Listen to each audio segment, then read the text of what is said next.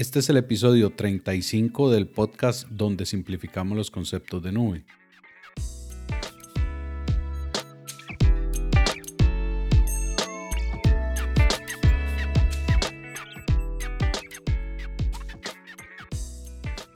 Bienvenidos nuevamente acá al podcast donde buscamos la forma de llevar a usted de manera sencilla los servicios de nube.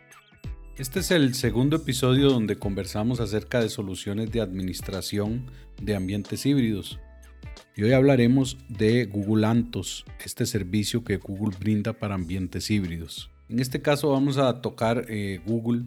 Anteriormente tocábamos Microsoft Arc. Como decíamos antes, Antos en sí es una plataforma, es un bundle de otras aplicaciones que nos permite administrar ambientes híbridos. Y estos ambientes híbridos donde se encuentran está pensado para que podamos administrar contenedores o ambientes de contenedores en la nube de Google y en nuestra empresa o en nuestro centro de datos. Pero eh, esto es solo una pequeña pincelada o una pequeña descripción de lo que en realidad es esta plataforma. Esta plataforma viene muy pensada para el norte que Google siempre ha tenido, que son las nuevas tecnologías y mucho apoyo a las plataformas de código abierto, de código libre. Pero entonces, eh, esta, esta solución de Antos está, que por cierto no está disponible para todo el público, hay que hay que pedir acceso a, la vista previa o hay que pedir acceso a esta solución de Antos para poderla utilizar eh, como está en este momento. Y esto también se hace por, para tener un filtro, un control de seguridad de que la gente que la vaya a utilizar sepa realmente qué es lo que, lo que la plataforma en sí conlleva. Entonces, si lo viéramos de alguna forma, la, la solución de Antos o este bundle de aplicaciones nos permite tener una sola consola de administración desde Google, desde la consola de la nube de Google y desde ahí administrar ambientes que corran tanto en la nube como en nuestra empresa. Para eso se vale de, otras aplicaciones que ya ha desarrollado, de otras aplicaciones muy potentes que Google ha desarrollado en conjunto con varios proveedores mundiales de las que vamos a hablar en un momento. Pero inicialmente Google pensó esta solución de competencia a las soluciones que ya están en el mercado o que vienen saliendo para estos ambientes híbridos que conversábamos también episodios atrás. Estos ambientes híbridos donde la idea es que nosotros podamos sacar provecho de la infraestructura que nosotros tenemos en nuestra empresa utilizando los servicios tan potentes que un proveedor de nube puede utilizar. Entonces esta es básicamente la, solución o, o la plataforma que está brindando Google que, o su idea central para brindar esta plataforma. Utilice toda la potencia que yo tengo en la nube de Google, pero en su infraestructura. Hagamos un híbrido donde usted tiene ciertas cosas en su infraestructura y yo tengo ciertas cosas en la nube.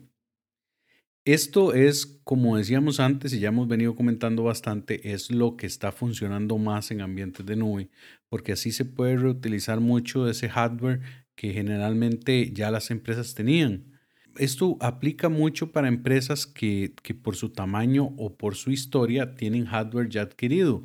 Para empresas que son nuevas o que están naciendo en este momento, pues eh, la orientación siempre va a ser utilizar todos los servicios en la nube que se pueda. Poner lo mínimo que se instale físicamente dentro de, de la empresa o dentro de las oficinas y utilizar todos los servicios de nube que se pueda, sea en todas sus variantes, sea en infraestructura, en plataforma, en software, eh, todas las, todos los sabores que hay de, de servicios de nube. Pero entonces, ya volviendo al tema de, de Antos, Antos utiliza por atrás tres soluciones, tres soluciones que son muy, muy potentes que Google también ayudó a crear. Eh, son de código abierto, como decíamos antes, y lo que Google hace con estas soluciones es aportar muchísima eh, mano de obra experimentada. Google pone muchísimos de sus ingenieros muy capacitados a que trabajen de la mano eh, con las comunidades que crean estas soluciones. Igual fue con Kubernetes, con Kubernetes fue exactamente lo mismo. Google lo lanzó, lo puso en, un repositorio de código abierto donde, donde otras empresas pudieron participar y otros desarrolladores pudieron participar en el desarrollo de esta plataforma. Y, el, y Google tiene una estrategia muy clara con este tema. La estrategia de Google pues es sencilla. Si pone mucha gente dentro de los proyectos y la mayoría de horas o la mayoría del esfuerzo la está poniendo Google, pues es muy fácil para ellos con eso dictar el norte de, para dónde va el desarrollo. Eso entonces los pone como en una posición de liderazgo cuando desarrollan de estas plataformas eh, eh, de código abierto junto con otros grandes desarrolladores de software del mundo. Pero además de esto, le da a Google otra capacidad y es que mientras esa solución se está trabajando, el mismo eh, grupo de trabajo, el mismo equipo de trabajo que está trabajando en esta solución de código abierto, retroalimenta a la gente que administra los servicios de Google y les dice cómo van los avances, cuáles son los beneficios de esta plataforma. Entonces la gente de, de la nube de Google que desarrolla específicamente frameworks para la, nube de Google empieza a crear una solución para utilizar ese código abierto dentro de, de la nube de Google. Viéndolo de otra forma, entonces pone un grupo de gente a que desarrolle la solución de código abierto, mientras que otra gente al mismo tiempo está buscando la forma de meter esa solución dentro de la nube de, de ellos mismos, de Google Cloud. Y esto hace que Google se adelante muchísimo en cuanto a la disposición y en cuanto a los servicios que va a haber dentro de su nube que se vuelven eh, mundialmente famosos. Y es que como Google aporta esta, esta visión, este norte que decíamos antes, pues sencillamente las soluciones se vuelven mundialmente famosas por ese apoyo tan fuerte que Google le, le, impone, le, le, pone ganas a esta solución y también al estar Google tan involucrado en esta solución, llama la atención de otros desarrolladores y de, otros, de otras empresas que también meten eh, recurso humano y meten horas de trabajo en estas soluciones de código abierto. Y eso, esa fuerza, esa sinergia que se empieza a crear, pues vuelve estas soluciones eh, fácilmente eh, globales, las vuelve un éxito, la verdad. Eso pasó con Kubernetes.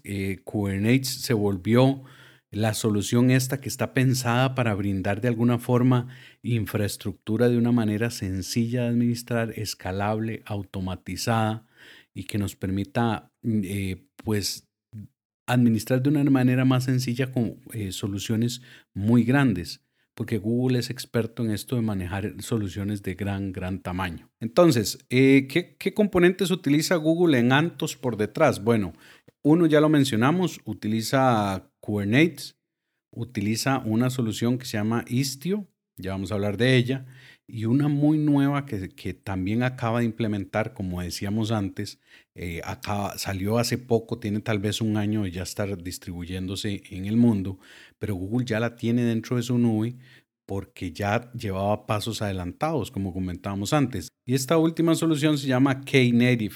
Knative es un framework portable que también ya vamos a entrar un poquito en detalle.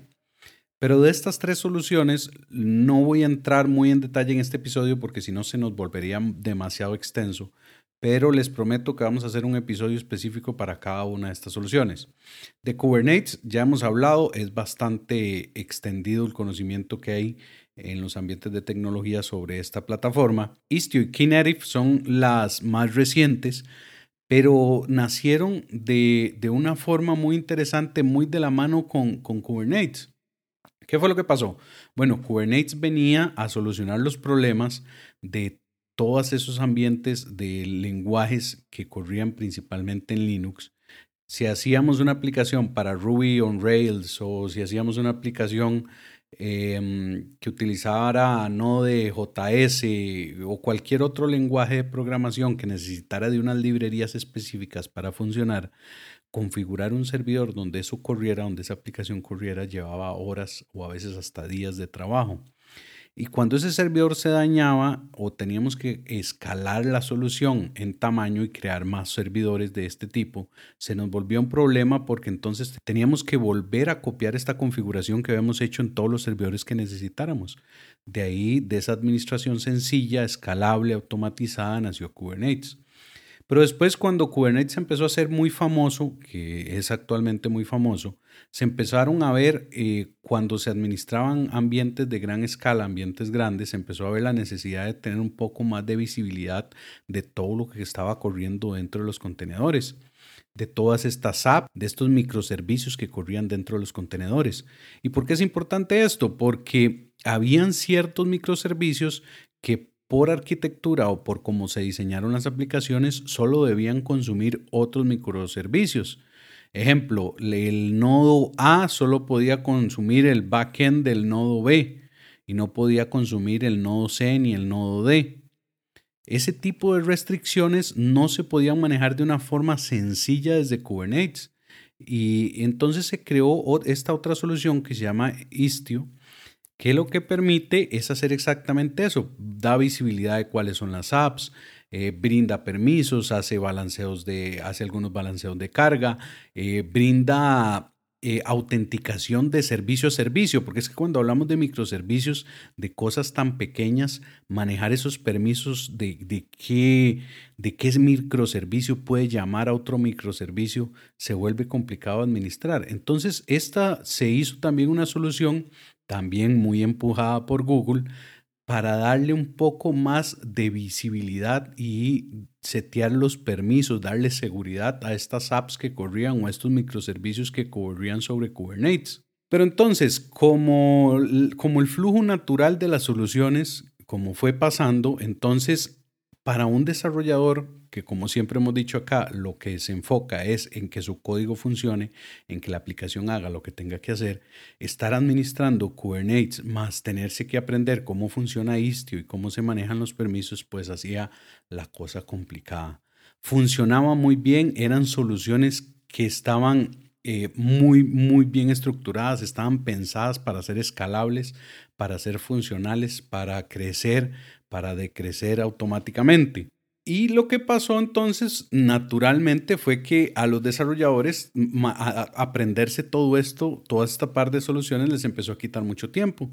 Entonces empezaron a, a trabajar en una tercera solución. Esa tercera solución fue Knative, que, que básicamente lo que hace es poner abstracto completamente estos temas de infraestructura y de que si la aplicación tiene permisos y de que si tengo cuatro o cinco contenedores y que cuántos clúster tengo y que cómo se administran y que cuántos, eh, que cuántos pods necesito, que dónde está el balanceo, que dónde están los permisos. Todo eso pasa transparente con este framework. Y era el desarrollo natural. Primero se crea una gran plataforma, una plataforma que funciona muy bien y después se busca la forma de que sea sencilla administrar y cada interacción que se va haciendo se vuelve más sencillo eh, pues este proceso de administrar estas soluciones para que la gente pueda gozar de esos beneficios sin perder tanto tiempo. Esto es lo último de lo que se viene hablando, lo que se viene trabajando en el último año en cuanto a ambientes basados en Kubernetes.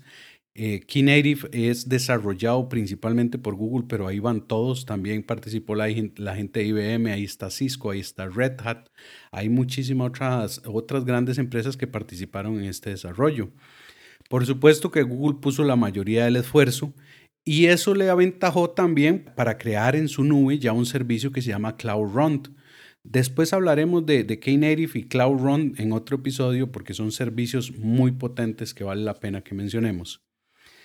Pero sí que sepan que, que Cloud Run es la versión, digamos que puede decirle que Cloud Run está escrito sobre el framework de Knative. Eh, y, Google fue el primero en ponerlo a disposición de todo el mundo. Por supuesto, por este feedback que decíamos antes, que, que el grupo de trabajo que está trabajando en esa solución le va pasando a los desarrolladores de Google. Entonces también es una solución que va a correr de forma nativa en, en la nube de Google. Entonces, con estas tres cosas, con estos tres componentes, Google planeó esta solución. Con Kubernetes, con Istio y con Knative, Google planteó una solución de ambiente híbrido que todavía está en desarrollo, pero que tiene muchísimas promesas, que tiene muchísimo potencial y que ya se está volviendo muy famoso por esa facilidad. Imagínense en tener estas tres soluciones que acabamos de conversar y la potencia de tener estas soluciones no solo en la nube de Google, sino tenerlas en nuestra empresa.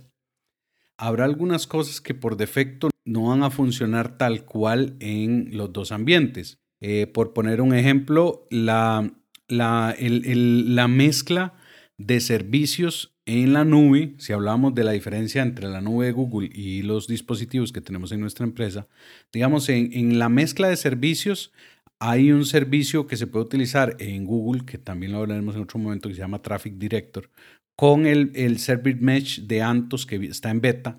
Y on-premise utilizamos Istio. La ventaja, ¿cuál es de esto? Que al final de cuentas es transparente para nosotros. Google lo que busca es que este tipo de administración sea independiente de lo que nosotros tengamos que instalar. Yo se los digo solo de carácter informativo, porque al final de cuentas, cuando los asesoren, a, cuando busquen asesoría para instalar un tipo de esta solución o busquen ustedes la información para instalarla ustedes mismos, van a ver que, que es toda esta paquetería y todo este, todo este tipo de soluciones se instala por detrás, sin que nosotros nos tengamos que meter mucho en, esta, en este proceso de instalación. Otra de las razones por las cuales Anto se va a volver famoso en, los próximos días, meses, años que venga por delante, es que permite meter aplicaciones que estaban pensadas para el marketplace de, de, Google Cloud, poderlas llevar a nuestra empresa. Entonces, si había una, una solución, un proveedor que había hecho una imagen, un producto que podía correr en la nube de Google, pues lo vamos a poder correr en nuestra empresa. Eso también es un gran beneficio principalmente cuando hablamos de que Google empuja muchísimo las soluciones de código libre. Y cuando una empresa eh, invierte en soluciones de código libre, porque tal vez no invertirá en, licencias ni en software, pero sí invierte en capacitar a, la, gente o, darles entrenamiento para que administren este tipo de soluciones, cuando una empresa decide eh, tirar por el open source, eh, generalmente va escogiendo todo en, en, plataformas de open source para ser un poco congruente con la decisión y con la estrategia también. Entonces Google, pensando también en esto, todos los servicios que pone los está pensando para utilizar plataformas que sean de open source también. Y de ahí, una vez que ya vimos y repasamos un poco, notamos que, que es natural crear una solución como Antos después de ver estos servicios que hay detrás para que nosotros podamos sacar provecho de esto. Y es que como decíamos antes, Google es famoso por liderar estas plataformas de código abierto. Y siempre, siempre en su nube van a estar estas plataformas de código abierto que ellos desarrollaron de primeros, por meses y a veces hasta años, con diferencia de otros proveedores de nube. Así es que si este es el caso de ustedes, si ustedes están pensando en crear soluciones con código libre utilizando cualquiera de estas tecnologías que hablábamos antes, eh, busquen, revisen las soluciones de Google, busquen un asesor, un consultor que les hable un poco acerca de estas tecnologías. Siempre poniendo principalmente el foco en las necesidades de la empresa, en cuál es el ciclo de vida de esta aplicación, en a qué clientes va dirigida, en qué tanto es la distribución, si va a ser local de un país, si la vamos a, a distribuir a nivel global, eso tiene que ver mucho en las decisiones que vayamos a tomar de qué lenguaje o qué tecnología o qué proveedor de nube vayamos a utilizar. Ya para finalizar este episodio, como siempre podemos ponernos en contacto a través de la dirección de correo electrónico que les dejo en las notas del episodio y nos escuchamos en el próximo episodio de Simplemente No.